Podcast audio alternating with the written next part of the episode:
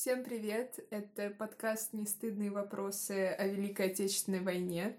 С вами Маша. И Сергей. Да, и сегодня мы обсудим животрепещущий вопрос, без которого, по нашему скромному мнению, невозможно разобраться в Великой Отечественной войне. Это вопрос о том, что же, собственно, было после Первой мировой войны. Да, мы решили начать издалека. Да, и поэтому я спрошу тебя, папочка, о том, что же было-то, собственно, после Первой мировой войны. Можешь ли ты кратенько рассказать нам об итогах? Так, ну только давай ограничим хотя бы для того, чтобы это не заняло безразмерного какого-то времени, давай ограничим областями, как говорится. Ну, я предлагаю поговорить о том, что было у нас в России, какие были итоги Первой мировой войны сегодня. Ну и, если получится, о том, что было с Германией после Первой мировой войны. Хорошо? Ну, мы же разговариваем о Великой Отечественной войне. Мы разговариваем о ее предпосылках, о том, почему она случилась. Поэтому мы решили начать так издалека. Первая мировая война на это влияет непосредственно. Но вот поговорим не обо всех странах и не обо всей Европе, а вот э, конкретно о том, что самое близкое. Хорошо? Согласен. Значит, э, тогда давай начнем с России, потому что Россия Первую мировую войну закончила раньше, чем все остальные страны. Э, если говорить о том, что же случилось в России в результате Первой мировой войны, то в первую очередь нужно сказать, что в России случилась революция. Э, Первая мировая ускорила революцию в России и во многом явилась ее причиной. И, как мы знаем, уже в ноябре раньше. Как мы знаем, в феврале 17 года а, а, российская монархия прекращает свое существование фактически. А затем а, в октябре 17 года происходит то, что кто-то называет э, Великой Октябрьской социалистической революцией, кто-то Октябрьским переворотом. Ну, в общем, в России к власти приходят большевики, и так или иначе начинается установление совсем другой власти, власти советской. Э, что произошло на фронте? Э, положение России на фронте, в принципе, было достаточно тяжелым на момент революции. И оно не стало лучше э, в процессе всех революционных событий по понятным причинам. Любая внутренняя смута, она никак хорошему исходу внешней войны не способствует. Поэтому Россия с самого начала была заинтересована в том, чтобы эту войну закончить. Вопрос в том, как закончить. А, конечно, те, кто сделал революцию, если можно так выразиться, в феврале 17 года, они а, мыслили в старых представлениях, в старых я имею в виду в тех, которые были до революции, они мыслили о том, что войну нужно вести и закончить победой. То есть окончание войны в победе. А, если же мы будем говорить о большевиках, то э, на протяжении всей войны большевики говорили о том, что эта война несправедливая, она империалистическая, а, этой войны не должно быть. И поэтому, если большевики окажутся у власти, то они без сомнения эту войну прекратят. Причем прекратят ее самым справедливым образом. Об этом большевики говорили достаточно долго. Вот, наконец, они получают власть, и им э, нужно срочно делать что-то с войной.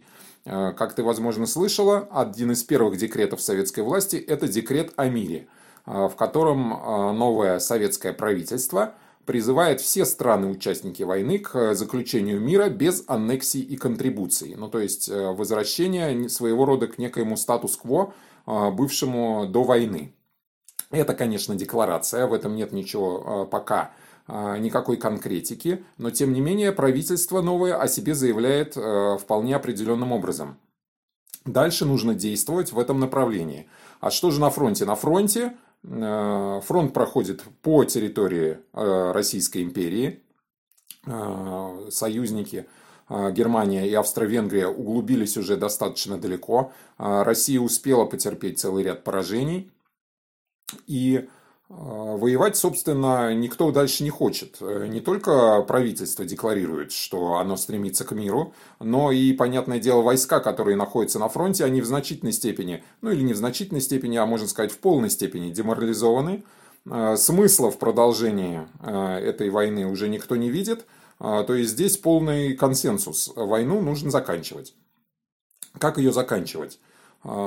Понятно, что никакой победы ее закончить уже невозможно. И стоит вопрос о мире.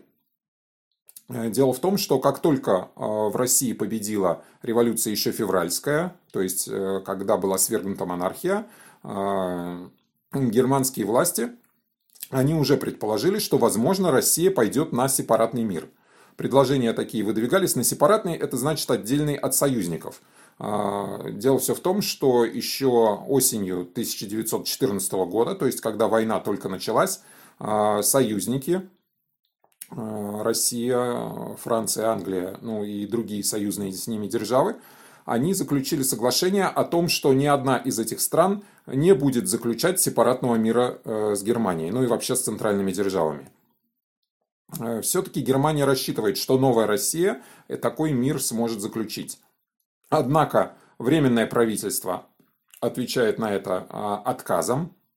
Временное правительство на это отвечает попыткой нового наступления, июньского наступления 1917 года на фронте. Наступление заканчивается провалом, потерей, потери еще определенных территорий. И теперь э, осенью 1917 э, года, э, собственно, карты в руках нового большевистского правительства. Как оно проявит свое стремление к миру.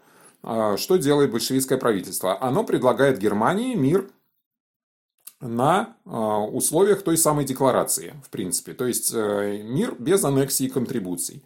А, ответ э, германского правительства... Что такое аннексия контрибуций? Вот, аннексия и контрибуция. Аннексия – это присоединение э, чужой территории к территорию своего государства. Э, вот, то есть, допустим, шла война, какая-то территория захвачена у противника, а возможно не захвачена, заключается мир, и по результатам этого мира эта территория, которая раньше принадлежала другой стране, переходит к стране-победителю. Это называется аннексия.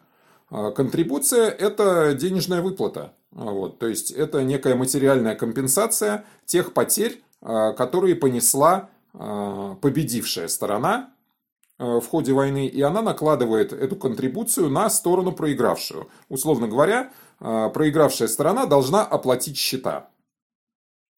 Призыв большевистского правительства состоит в том, что мир нужно заключить без территориальных приобретений, без э, территориальных изменений – и без каких-либо выплат. А кроме того, провозглашается важный принцип самоопределения наций. То есть, э, если какая-то территория, некая национальная территория хочет, а, может быть, выйти из состава той страны, в которой она была до войны, а, войти в состав другой страны, а может быть, она хочет э, стать независимым государством, это право на само, самоопределение все остальные стороны, все другие страны должны уважать. Германия говорит, окей, прекрасное предложение, мы согласны, есть только один небольшой, небольшой нюанс. Мы воюем не только с Россией, а еще с целым рядом стран. Если они тоже согласны на подобного рода условия, то, конечно, давайте это обсуждать. Э, мы готовы. Понятное дело, что другие страны, в которых не было э, социалистической революции еще пока, и которые находятся в состоянии войны с Германией, Э, этот план, э, безусловно, отвергают. Ну, дело все в том, что они пока еще никто из них, э, в принципе, новое правительство советское не признает, по большому счету.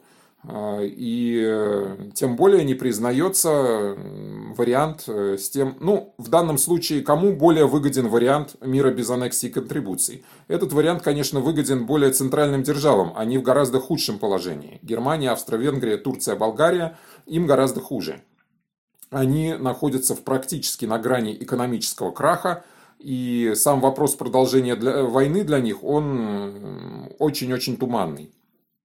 Э, союзники, э, бывшие союзники России, Англия, Франция, Соединенные Штаты, план этот, разумеется, отвергают.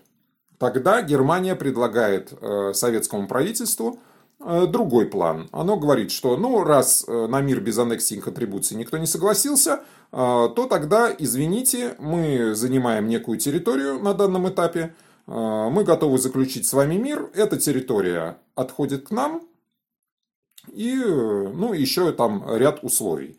То есть обычный договор, э, скажем так, э, с э, стороны победившей со стороной проигравшей. Мы не будем сейчас вдаваться в детальные подробности того, как этот мир обсуждался. Это тоже достаточно драматическая история. Из, в числе, в составе большевистского руководства и вообще в составе партии большевиков далеко не все были согласны на то, чтобы заключить мир именно в, на таких условиях. Сам Ленин этот мир называл похабным вот, э, публично. Но э, сам же Ленин был главным сторонником того, что мир э, на условиях Германии необходимо заключить. Почему он был сторонником этого? Да, по очень простой причине. Потому что если война будет продолжаться, будет продолжаться наступление союзников, ну, центральных держав Германии и Австро-Венгрии, то все рухнет. И рухнет в первую очередь с таким трудом установившаяся власть большевиков. Ленин был уверен в том, что а, полученную власть нужно любым путем сохранить, даже на части территории России. Даже поступившись другой частью территории населения России, зато а, власть а, большевистского правительства сохранится в любом случае. И нужно еще понимать, что все большевистское руководство, оно, безусловно, рассчитывало на мировую революцию. Оно рассчитывало на то, что вот-вот начнется мировая революция. Ленин еще до победы, скажем так, октября, он, теоретизируя, говорил о том, что победа пролетарской революции в одной отдельно взятой стране, безусловно, невозможна. То есть победа, конечно, это возможно, но тогда все окружающие империалистические, капиталистические страны, они, безусловно, ополчатся Э, против э, этой страны, где победила пролетарская революция, и они эту пролетарскую революцию просто потопят в крови. А одна страна с этим не справится со всеми. И поэтому, безусловно, речь должна идти о том, что революция произойдет в мировом масштабе. Э, то есть, начавшись в данном случае в России, ну, мы понимаем, это другой вопрос, но это было для самих большевиков достаточно неожиданно, но начавшись в России, она распространится по всей Европе. И нужно сказать, что какие-то предпосылки, ну так, чтобы как это выглядело тогда, какие-то предпосылки к этому виделись. Потому что, еще раз повторяю, в результате продолжительной, кровопролитной, очень тяжелой войны экономическое положение центральных держав Германии и Австро-Венгрии очень тяжелое. Практически там начинаются голодные бунты, то есть речь идет просто о нехватке необходимых продуктов питания. А, там, несмотря на военное время и законы военного времени, ширится забастовочное движение. Ну и, в общем, все это выглядит так, что да, тоже вот-вот в этих странах произойдет пролетарская революция. И тогда а, угроза вот этого вот позорного мира, она для, исчезнет для советской России. На это рассчитывал Ленин, на это рассчитывал Троцкий, на это рассчитывали другие вожди большевизма, повторю, не безосновательно. Но была достаточно сильная фракция тех, кто считал, что ни в коем случае такой мир заключать не нужно. Этот мир позор. То есть он навлечет позор на голову нового правительства, народного правительства, которое выступает за народ. Такое пожертвование территориями Э, невозможно территориями и населением. Нужно сражаться. Но сражаться нечем. Армии, э, Красной армии еще нет. Старая армия э, воевать не хочет от рядового до генерала. Ну, то есть, про генералов, может, я погорячился. Они были бы не против, патриотически настроенные, продолжать боевые действия. Но рядовой состав, безусловно, этого не хочет категорически. Вот. И получается, что Э, мир позорный, а воевать невозможно. Э, идут не только длительные переговоры, там многоэтапные в результате переговоры с э, центральными державами, но идут и очень жаркие споры в самом руководстве, в Центральном комитете партии большевиков, на съезде Советов, который созывается, ну, съезд Советов, это я немножко забежал, он уже созывается для того, чтобы ратифицировать заключенный договор. А, Все это время действует а, заключенное с Германией перемирие, то есть боевые действия на фронте практически не ведутся. Обе стороны ждут, что вот-вот будет заключен договор а, о мире.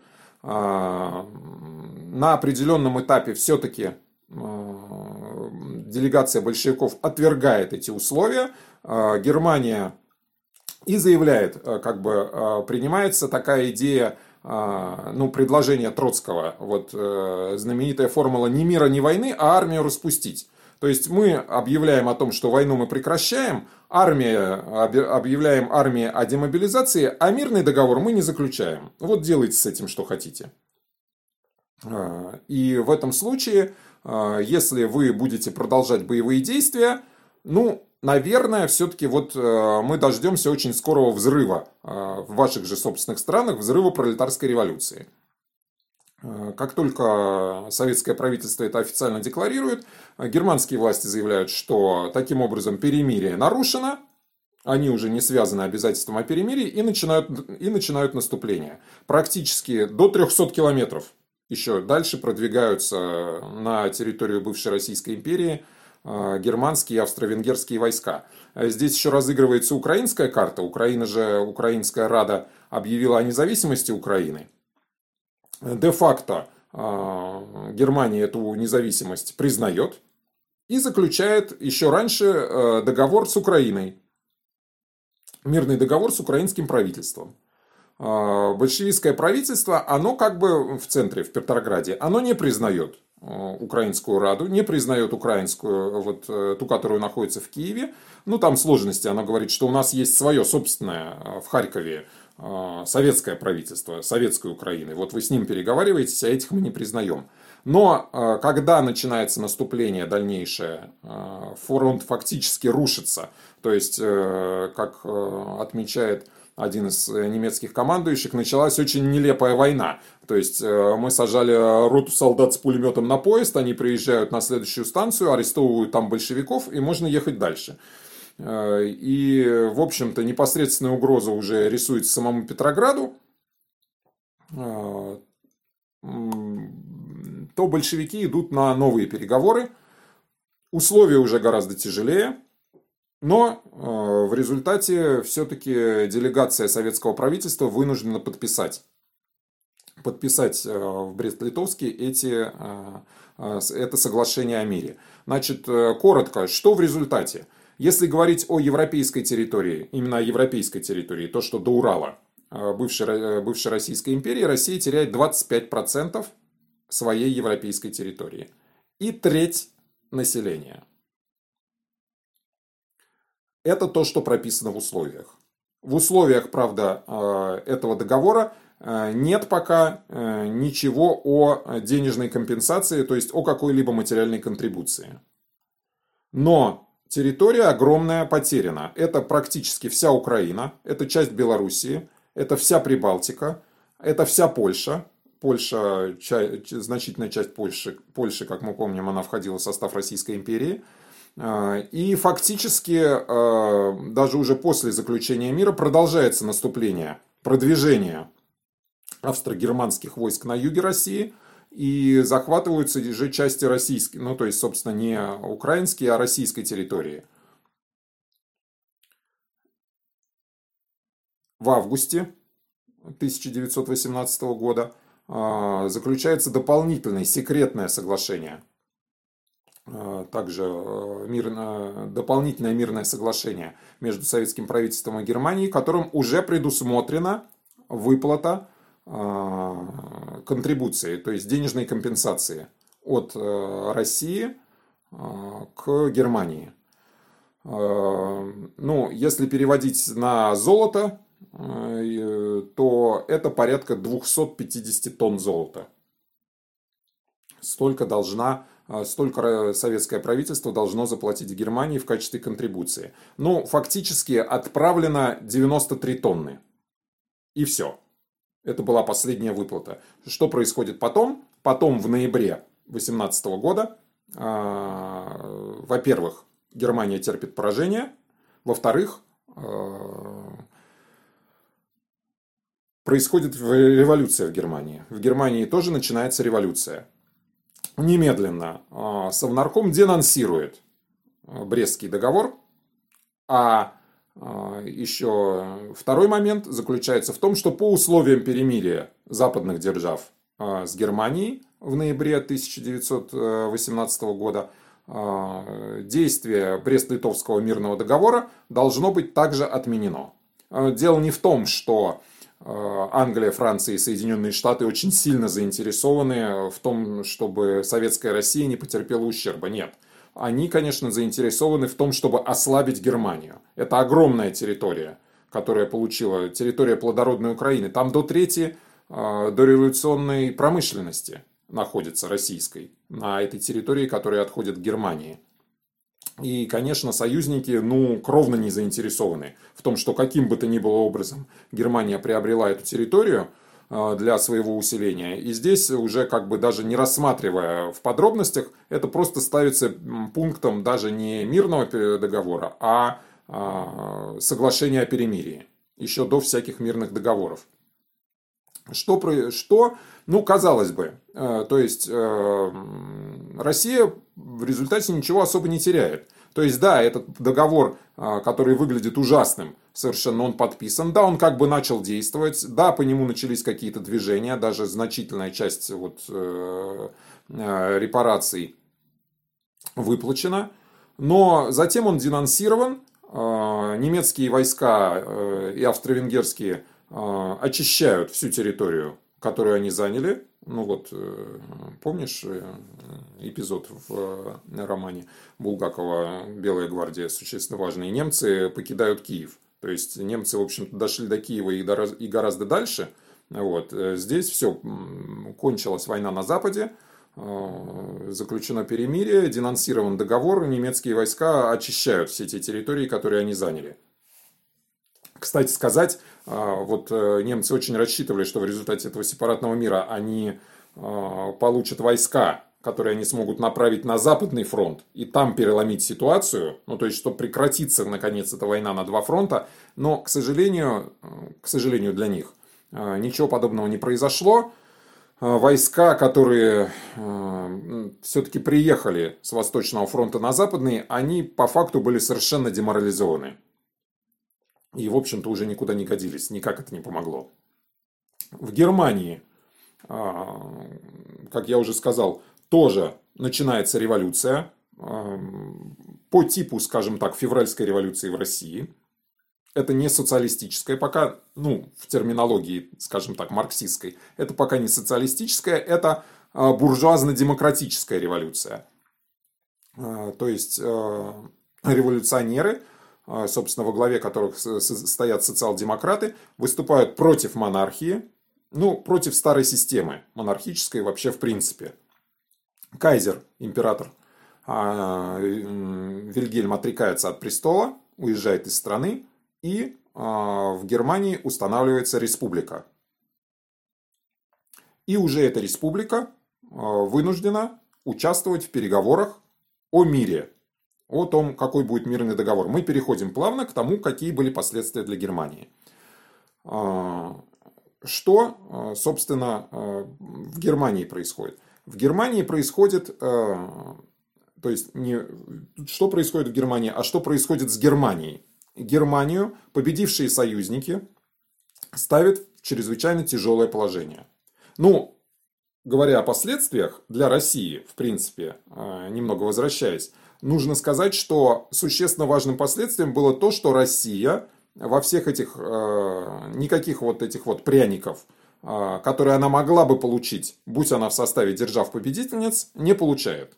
Это понятно. Получает она раскол внутри себя, э, гражданскую войну, которая фактически началась после заключения Брестского мира – Э, и продолжалась э, до 1923 года, если полностью считать все боевые действия. То есть э, понятно, что последствия Первой мировой для нашей страны очень тяжелые. Это мы еще опускаем, если их можно опустить, тяжелейшие потери материальные и тяжелейшие потери людские.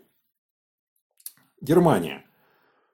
Германия и союзники предлагают фактически расплатиться как главному виновнику Первой мировой войны по результатам Версальского мирного договора 1919 года Германия объявляется виновником Первой мировой войны и той стороной, которая должна заплатить.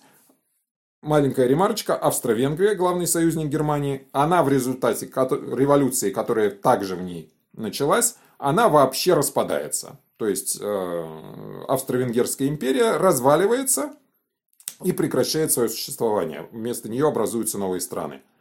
Э, частично на эти страны также наложена ответственность э, за Первую мировую войну, но им гораздо проще, потому что там образовалась независимая Австрия, независимая Венгрия, Э, но это вот два ответчика, скажем так. А другие страны так и вообще ни за что не отвечают. Это некие новые страны. Э, в лучшем случае они должны там пропорционально э, заплатить довоенные долги Австро-Венгрии.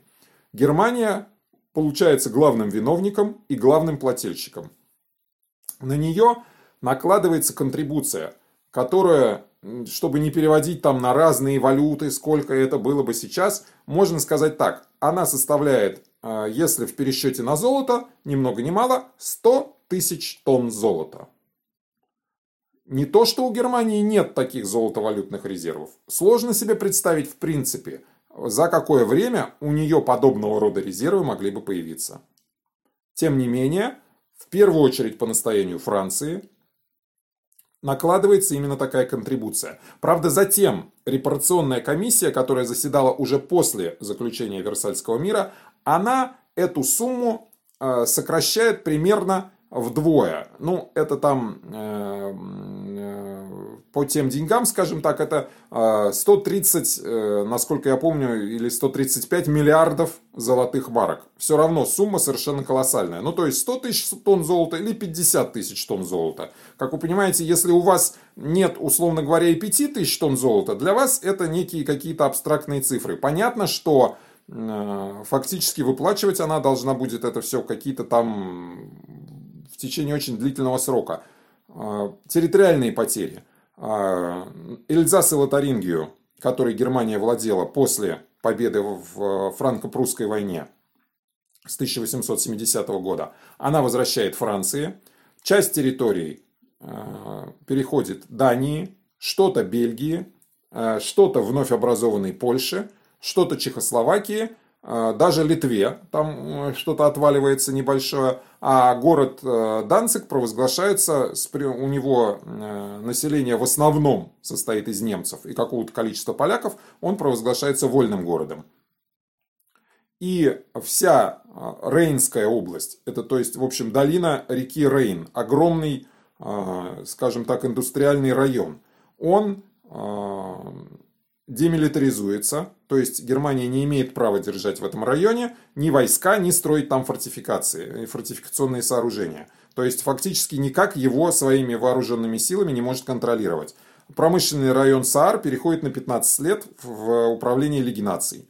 И получается, что э, общие территориальные потери составляют где-то порядка 13% от, довоенного, э, от довоенной территории Германии. Ну, так если посмотреть, скажем, э, Германия от России, в принципе, хотела 25% ее европейской части отпилить, если не брать Сибирь, малонаселенную, в принципе, и малоосвоенную еще и тогда, то здесь, в общем, 13% теряет э, Германия. И если говорить о населении, то это 10% населения, может быть, чуть поменьше.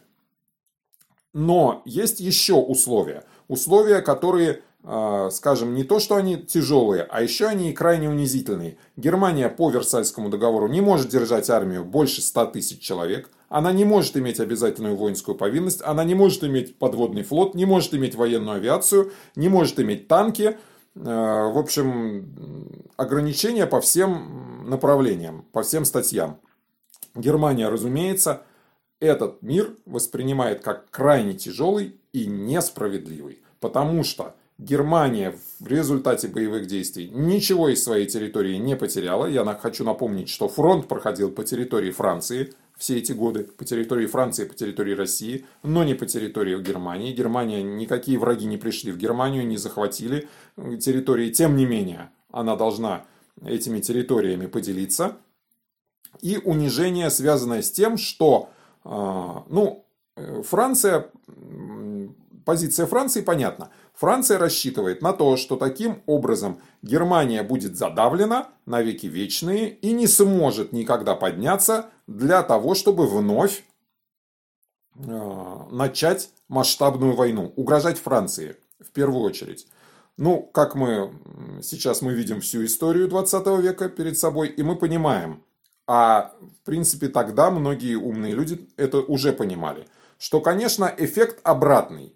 Это не подавляет Германию, а наоборот создает проблему на будущее. Как сказал фельдмаршал Фош, это не мир, это перемирие на 20 лет. Ну, ошибся он совсем чуть-чуть ну, даже, можно сказать, не ошибся. Мир в 1919 году заключен Версальский, а Вторая мировая война началась в 1939. То есть, как в воду глядел. И это самый важный эффект. Помимо вот этих вот территориальных и материальных потерь, Германия воспринимает Версальский мир как национальный позор. На этом будет в дальнейшем очень легко спекулировать и очень легко на этом э, собирать голоса. Вот, собственно, то, что, я думаю, можно сказать о последствиях для этих двух стран, непосредственных э, окончания Первой мировой войны.